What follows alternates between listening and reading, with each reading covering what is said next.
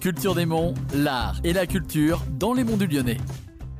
Bonjour à toutes et à tous et bienvenue dans un Culture des Monts. Aujourd'hui, je suis avec Maude Garcia. Bonjour. Bonjour. Alors, vous êtes animatrice culturelle au sein de la maison d'exposition à Iseron. Oui, c'est exact. Est-ce que vous pouvez me raconter un peu l'historique de création de la maison d'exposition? Oui, alors elle a été acquise par l'association L'Arère en 1982. Durant une année, ils ont fait de nombreux travaux parce que c'était une ancienne école. Et donc, à partir de là, il y a eu quatre salles d'exposition et une salle de projection. Et tous les ans, on fait des expositions temporaires sur des sujets euh, des monts du Lyonnais, le patrimoine surtout, et deux salles d'exposition permanentes, une sur le tissage du velours de soie et l'autre sur les aqueducs romains de Lyon. Justement, quels sont les différents événements que vous créez autour des deux Autour des deux domaines, on fait des visites guidées pour euh, le grand public et pour euh, des groupes constitués. Et puis après, on essaye toujours euh, d'avril à octobre, vu qu'on est ouvert les dimanches après-midi et jours fériés de 14h à 18h, de proposer plein d'animations autour. Donc ça passe des journées européennes du patrimoine, de la nuit des musées. On fait partie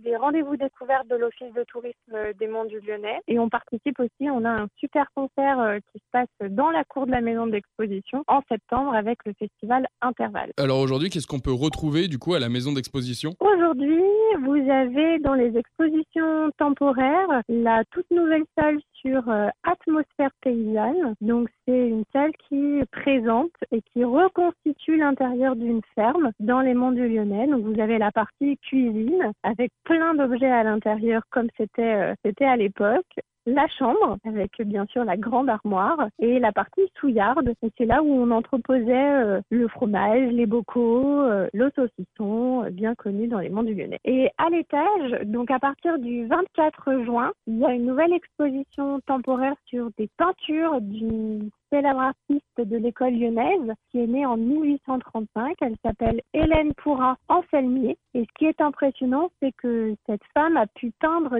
des paysages et même des bâtiments de la commune d'Ivron à cette époque-là et qu'aujourd'hui on peut revoir encore euh, sur, sur place encore aujourd'hui.